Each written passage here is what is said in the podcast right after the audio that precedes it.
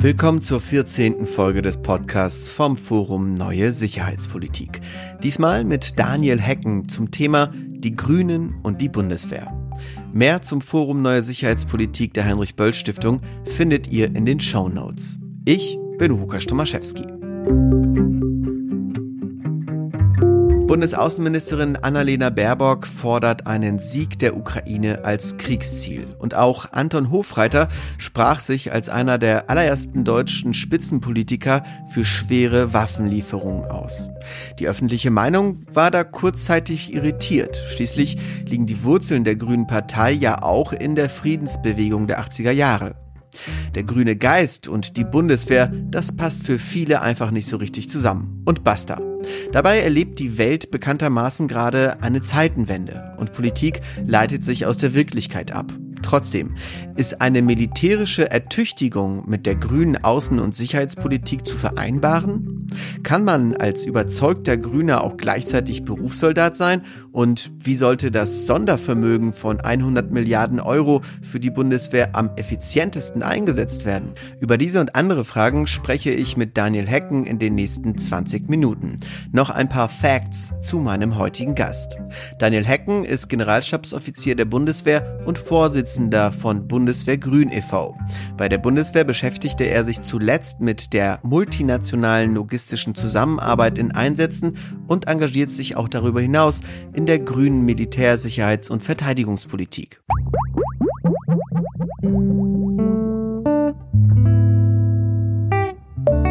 Böll Interview. Hallo Daniel. Ja, hallo. Daniel, die Grünen und die Bundeswehr, das klingt nach einer nicht immer so einfachen Beziehung. Dennoch geht das in deiner Biografie eigentlich ganz gut zusammen, denn du bist ja Berufssoldat, engagierst dich in sicherheitspolitischen Gremien der Grünen und bist auch Vorsitzender von Bundeswehr Grün e.V. Kannst du uns erstmal sagen, was das für ein Verein ist und was eigentlich eure Ziele sind? Äh, ja, sehr gerne. Ähm, also Bundeswehr äh, Grün ist ähm, ein Verein von Grünen und äh, den Grünen nahestehenden SoldatInnen, ReservistInnen, aber auch ähm, Zivilbeschäftigten. Und ähm, wir wollen ähm, quasi das Leitbild äh, der Staatsbürger in Uniform oder ähm, man sagt ja auch oft dann auch bei Beamten auch äh, der aktiven BürgerInnen äh, mit Leben füllen. Und ähm, konkret bedeutet das eben, dass wir an der äh, politischen Gestaltung und am äh, politischen äh, Meinungsbildungsprozess äh, mitwirken äh, möchten und dann hier halt ganz konkret äh, im grünen Kontext. Und ähm, genau, wir haben uns dann äh, zum Ziel gesetzt, äh, den Austausch äh, zu fördern und auch das Verständnis zu fördern zwischen äh, grüner Politik und den Belangen äh, von Verteidigungspolitik und eben auch denen von äh, Bundeswehrangehörigen. Und ähm, ja, wenn ich das vielleicht noch ergänzen darf, ähm, also die Beziehung äh, von Grünen und Bundeswehr ähm, hat ja eine tiefgreifende äh, positive Entwicklung eigentlich hinter sich, äh, wenn wir an die Diskurse auch äh, um den Kosovo-Krieg oder auch den Afghanistan-Einsatz äh, denken. Und äh, auch sonst haben wir äh, eigentlich eine grundsätzliche grüne und parlamentarische Unterstützung äh, für die nachfolgenden Einsätze ähm, so dass ich glaube, dass hier auch eigentlich gar kein großer äh, Widerspruch ist, sondern äh, ich glaube, es ist eher das Problem, dass äh, die Bundeswehr keine wesentliche Rolle in der politischen Auseinandersetzung äh, zuletzt gespielt hat und sich vielleicht auch deshalb der Eindruck äh, sowohl vielleicht in der Bundeswehr als auch bei Grünen äh, als vielleicht auch in der Gesellschaft verfestigt hat, dass ja, dass irgendeine Art von Widerspruch wäre, Grün und Bundeswehr. Okay, die Bundeswehr ist ja jetzt gerade sowieso in aller Munde, auch weil sie im Rahmen der von Bundeskanzler Olaf Scholz ausgerufenen Zeitenwende ein sogenanntes Sondervermögen von 100 Milliarden Euro erhalten soll.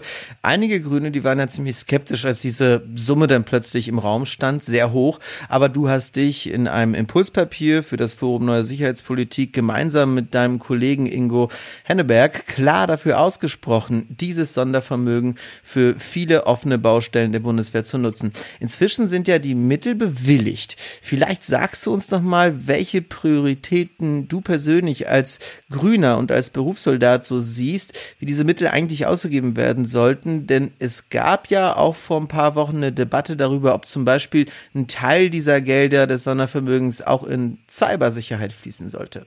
Ja, genau. Es war natürlich äh, nochmal eine lange, äh, intensive Debatte. Ähm, Und äh, ich glaube, da äh, muss ich noch mal ein bisschen ausholen. Also ähm, wenn wir jetzt dann einmal um das Sondervermögen in Höhe von äh, 100 Milliarden ähm, reden, dann äh, ist es natürlich keine äh, aus der Luft gegriffene äh, Zahl gewesen, ähm, sondern es eigentlich hat ja nur nachvollzogen ähm, den politischen Anspruch, der ja äh, mindestens seit 2014 und der Annexion der Krim an die äh, deutschen Streitkräfte ja gestellt wurden, eben äh, Deutschland und das äh, Bündnisgebiet ähm, verteidigen zu können. Und ähm, ich glaube, es ist auch eben deutlich geworden, dass in den zurückliegenden Legislaturen halt weder ausreichende Mittel äh, im Verteidigungshaushalt bereitgestellt äh, wurden, äh, noch auch äh, notwendige Reformen äh, konsequent äh, umgesetzt oder überhaupt zu Ende geführt wurden. Und äh, das hat ja dann am Ende auch dazu geführt, dass der Inspekteur des Heeres ja äh, sich zu Kriegsbeginn jetzt äh, auch dazu hat hinreißen lassen zu sagen, dass die Bundeswehr halt blank ist und äh, im Kern quasi nicht verteidigungsfähig. Wenn wir dann die Brücke ähm, zu heute schlagen, dient äh, das Sondervermögen halt dazu, äh, abgebaute Fähigkeiten wiederzuerlangen, Fähigkeiten zu erhalten, zu modernisieren, ähm, aber auch äh, zukunftsweisende äh, Fähigkeiten zu entwickeln, die wir halt einfach benötigen, äh, um uns und das äh, Bündnisgebiet äh, schützen zu können, wenn es um militärische Bedrohungen geht. Und ähm, ich glaube, da ist nochmal wichtig zu unterstreichen, dass es immer von der Politik getragen ist, also nicht aus der Bundeswehr äh, hinaus, sondern es geht ja immer um im Bündnis politisch vereinbarte Fähigkeiten und Bedrohungsszenarien, die sich ja jetzt zum Teil äh, leider auch realisiert haben. Wenn wir dann konkret zu der Frage kommen, äh, ob die ausgewiesenen Fähigkeiten in dem Wirtschaftsplan, der zu diesem Sondervermögen gehört, ähm, richtig sind, ähm, dann haben wir uns beide in dem äh, Papier eben dazu geäußert, dass es definitiv der Fall ist. Wenn wir äh, in die Dimension Luft gucken, äh, also an den Fähigkeitserhalt des Kampfflugzeugs Tornado äh, durch die äh, F-35 oder auch die nachfolgeschwere Transporthubschrauber,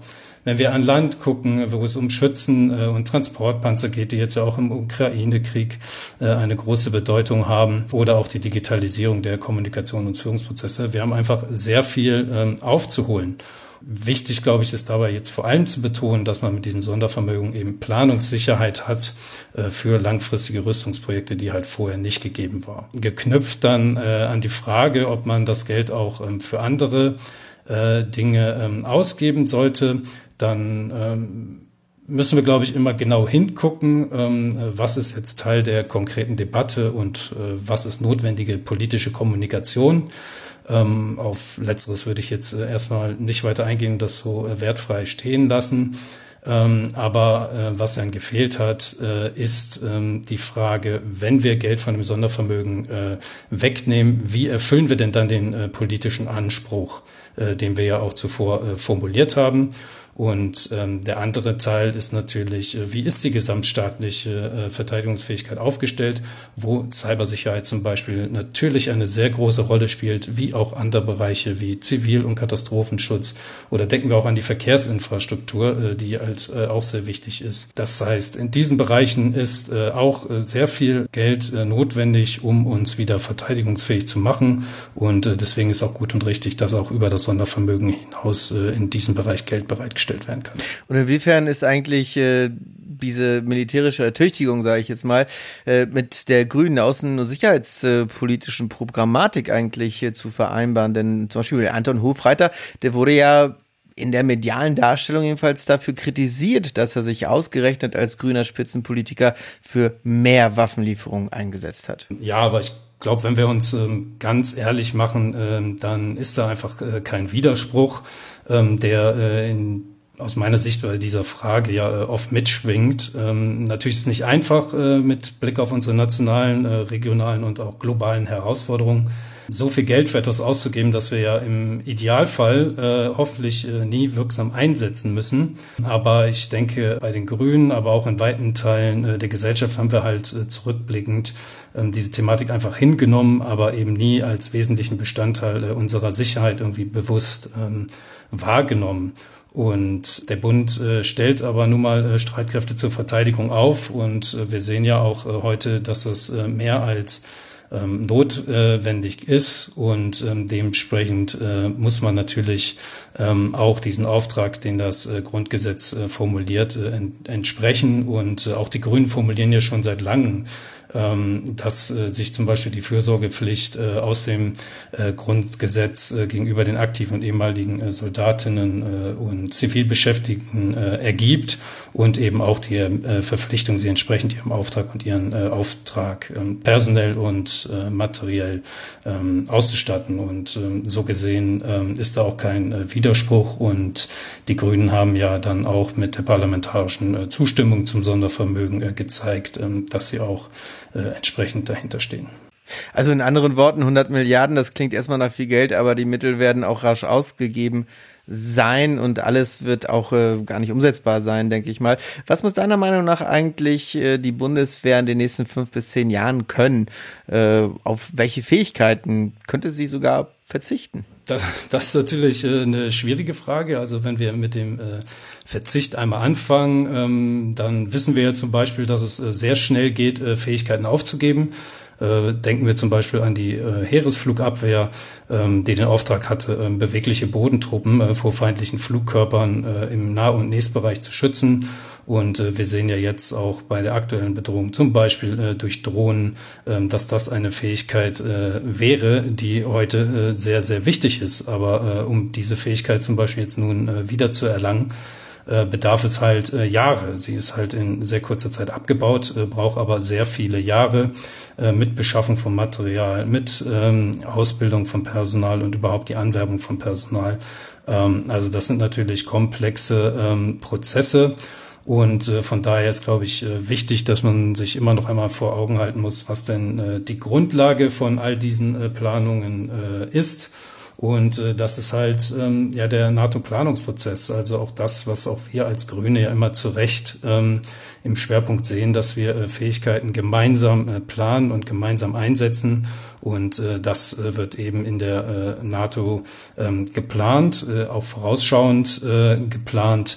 Und äh, dementsprechend ist das, was auch im Sondervermögen ähm, ausgewiesen ist, ähm, ja, trägt, trägt äh, dem eben Rechnung. Und ähm, wenn wir äh, weiterhin auch den europäischen äh, Pfeiler in der NATO stärken wollen und äh, Europa auch befähigen wollen, äh, sich notfalls auch äh, alleine verteidigen zu können, ähm, dann hat dies halt äh, erhebliche Konsequenzen auf Anzahl und Umfang der Fähigkeiten, die am Ende durch Deutschland als eins oder als das größte Land in der EU und auch mit in der NATO ähm, ja, für eine wirksame Bündnisverteidigung stellen muss. Und ähm, wichtig ist halt dabei äh, vor allem Vertrauen. Also Vertrauen, dass äh, Fähigkeiten, die unsere PartnerInnen bereitgestellt werden, äh, wenn es äh, notwendig ist und umgekehrt genauso, ähm, dass auch kein Zweifel daran besteht, dass Deutschland eben die Fähigkeiten bereitstellt, die für eine wirksame Verteidigung ähm, notwendig sind. Ähm, und so gesehen ist die Frage äh, eines Verzichts äh, jetzt dann auch nicht so einfach zu beantworten, sondern es muss halt äh, insgesamt wirksam sein. Der Dialog zwischen Teilen der Grünen und der Bundeswehr, der war ja zumindest in den Anfängen nicht einfach. Kommen wir nochmal dazu zurück. Es scheint jetzt aber zumindest in Teilen besser zu funktionieren. Wie erlebst du diesen Wandel der politischen Kultur der Grünen? Wir merken schon, dass äh, der äh, Angriffskrieg äh, Russlands und seine äh, Folgen ähm, viel Gesprächsbedarf äh, natürlich ähm, äh, verursacht hat, aber ja, natürlich auch äh, eine Reflexion äh, der eigenen Programmatik und der eigenen Position. Ähm, und äh, wir als äh, Bundeswehr Grünen stehen da aber auch im stetigen Austausch äh, mit Landes- und Kreisverbänden äh, und auch mit Teilen äh, grüner Mandats- und äh, FunktionsträgerInnen und ähm, das ist ähm, alles äh, auf Augenhöhe und immer ein äh, wertschätzender und äh, wertgebender Austausch, äh, denke ich, auf äh, beiden Seiten. Und äh, wenn mir die kleine Werbung an dieser Stelle erlaubt ist, äh, freuen wir uns natürlich auch weiterhin äh, über jede äh, Gelegenheit zum Gespräch. Es ist aber natürlich auch so, dass äh, Bundeswehr, Verteidigung, äh, das haben wir jetzt eben ja in der Diskussion ja auch zum Sondervermögen schon gesehen, ähm, ein sehr komplexes Thema äh, ist, ähm, wo es stellenweise halt auch ähm, notwendig ist, vielleicht noch einmal Grundlagen zu schaffen. Also wie finanzieren sich die Streitkräfte? Ne? Also dass der Verteidigungshaushalt sich halt alleine aus 80 Prozent und mehr nur aus Betrieb und Personal zusammensetzt und nicht nur aus Rüstung. Oder was ist überhaupt dann der Auftrag äh, der Bundeswehr? Und solche Fragen ähm, diskutieren wir dort auch. Natürlich äh, müssen wir uns auch konstant nun weiter damit auseinandersetzen, äh, wie sich die Streitkräfte in eine gesamtstaatliche Sicherheitsarchitektur und ja die grüne Außen- und Sicherheitspolitik bestmöglich eingliedern sollen. Dabei verlieren wir aber natürlich auch andere Probleme, die wir äh, auch zuvor, äh, vor dem Angriffskrieg ähm, diskutiert haben, äh, wie Rechtsextremismus zum Beispiel in den Streitkräften oder auch äh, Vielfältigkeit und Diversität, ähm, werden wir auch weiter diskutieren, weil das notwendig ist. Aber das finde ich interessant, dass du das sagst, weil eigentlich, wenn du jetzt sagst, du stehst in Austausch mit Kreisverbänden, gerade mit äh, Menschen, die vielleicht etwas älter sind, die aus der Friedensbewegung der 80er Jahre kommen, die ja eigentlich eine sehr, sehr große treibende Kraft in der Grünen Partei waren, kann ich äh, mir sehr, sehr schwer vorstellen, dass gerade diese Herrschaften mit der neuen Generation, sehr pragmatischen, ähm, offenen gegenüber der Bundeswehrgeneration, dass es dort äh, tatsächlich einen, einen guten Austausch gibt. Ist das tatsächlich so? Genau, das ist, äh, das ist so. Ähm, natürlich äh, gibt es immer Punkte, äh, wo man äh, sich am Ende natürlich auch nicht einig äh, wird und das äh, ist ja auch normal und so soll es ja auch nicht sein, ähm, sonst entwickeln wir uns auch nicht weiter. Ähm, aber ich glaube schon, dass in allen Teilen ähm, auch, auch, bei uns ja eine große Reflexion stattgefunden hat, ähm, wie die Realität ist. Und wenn es auf der Gegenseite halt ähm, Menschen gibt, Diktatoren gibt, die eben einem Frieden ja nicht wollen und diesen eben auch mit Waffengewalt ähm, einfach ihre Ziele und Interessen äh, durchsetzen wollen, ähm, dann glaube ich, dass wir hier ähm, eine Weiterentwicklung der Debatte gesehen haben, auch mit Blick auf das, was eben notwendig ist, ähm, wie man darauf reagiert. Auch an der grünen Basis. Und äh, wie könnte der Dialog noch weiter verbessert werden? Also hier denke ich vor allem äh, an sozusagen diese, diese Glaubwürdigkeit, an diesen grünen Geist. Ähm, wir dürfen bei allem Verständnis natürlich für eine Verteidigungsfähigkeit auch den Nachhaltigkeitsgedanken ja nicht ganz vergessen innerhalb der Grünen Partei. Denn eines ist ja klar, Armeen sind ja ein riesiger Emittent von CO2. Außerdem kostet äh, die russische Munition ja nicht nur Menschenleben in der Ukraine, sondern sie verseucht natürlich auch riesige Landstriche. Also wie grün kann denn eine Armee überhaupt sein? Ähm, ja, also neben äh, allem menschlichen Leid, den Kriegen äh, und äh, militärische Auseinandersetzungen ja ähm, mit sich bringen, ähm, wird natürlich auch die äh, Umwelt und Lebensräume für Mensch und Tier äh, erheblich in äh, Mitleidenschaft gezogen. Und ähm, natürlich stellen ja zum Beispiel Blindgänger, zurückgelassene oder verklappte Munition oder auch äh, verlegte Minen ja eine äh, erhebliche äh, Gefahr dar, äh, um die man sich natürlich auch danach kümmern muss. Und äh, auch hier in Deutschland äh, sind wir ja von dem noch betroffen, wenn wir an die Ostsee denken, wenn wir jetzt an die Waldbrände äh, in Brandenburg äh, denken. Und äh, von dem Gesichtspunkt her, also unter ökologischen Gesichtspunkten ist Krieg natürlich äh, nicht grün und äh, Streitkräfte ähm, natürlich ähm, auch nicht. Und mit hoher Wahrscheinlichkeit wird ja auch militärisches Großgerät in mittlerer Zukunft nicht in allen Bereichen zum Beispiel auf äh, fossile Ressourcen verzichten können. Ähm, aber trotzdem ist es natürlich so, dass, äh, wenn wir uns jetzt die Bundeswehr angucken, ähm, erhebliches Potenzial äh, besteht, äh, nachhaltiger zu werden.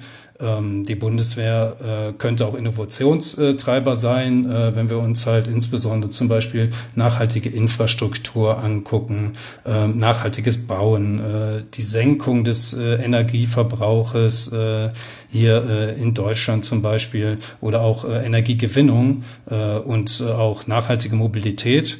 Und ähm, die Bundeswehr äh, tut ja auch schon äh, einiges, aber sie äh, kann sicherlich noch mehr tun, äh, was wir auch äh, befördern können. Denn auch wenn wir so viel Geld für, für die Bundeswehr äh, ausgeben, äh, kann man natürlich auch dafür sorgen, dass sie gleichzeitig auch trotzdem einen äh, Beitrag zur Nachhaltigkeit äh, beiträgt. Letzte Frage in einem Satz. Was heißt für dich grüne Außen- und Sicherheitspolitik? Grüne äh, Außen- und Sicherheitspolitik äh, heißt für mich, äh, Bedrohungen äh, auch ernst zu nehmen und äh, dadurch äh, eine ganzheitliche, vorausschauende, präventive äh, Politik zu machen, ähm, die im Kontext globaler Herausforderungen wie dem Klimawandel äh, die menschliche Sicherheit am Ende äh, ins Zentrum rückt und dabei äh, alle verfügbaren äh, Instrumente eben kohärent einsetzt und äh, dazu gehören auch die Streitkräfte.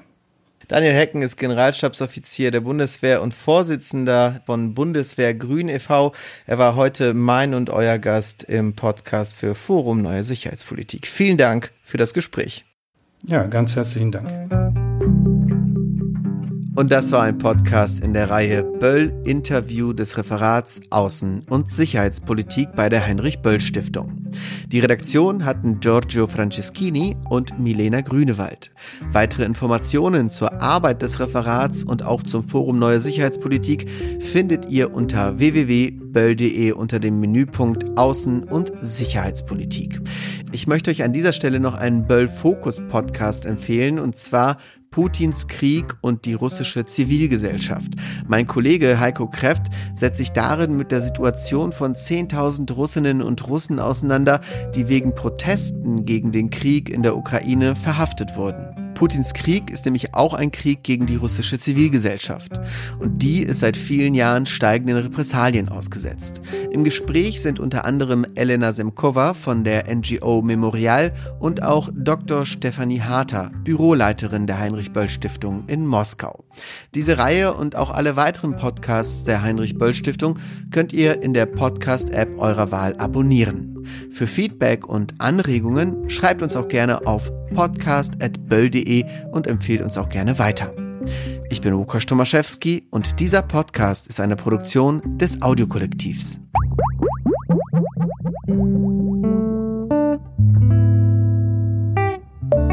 Böll Interview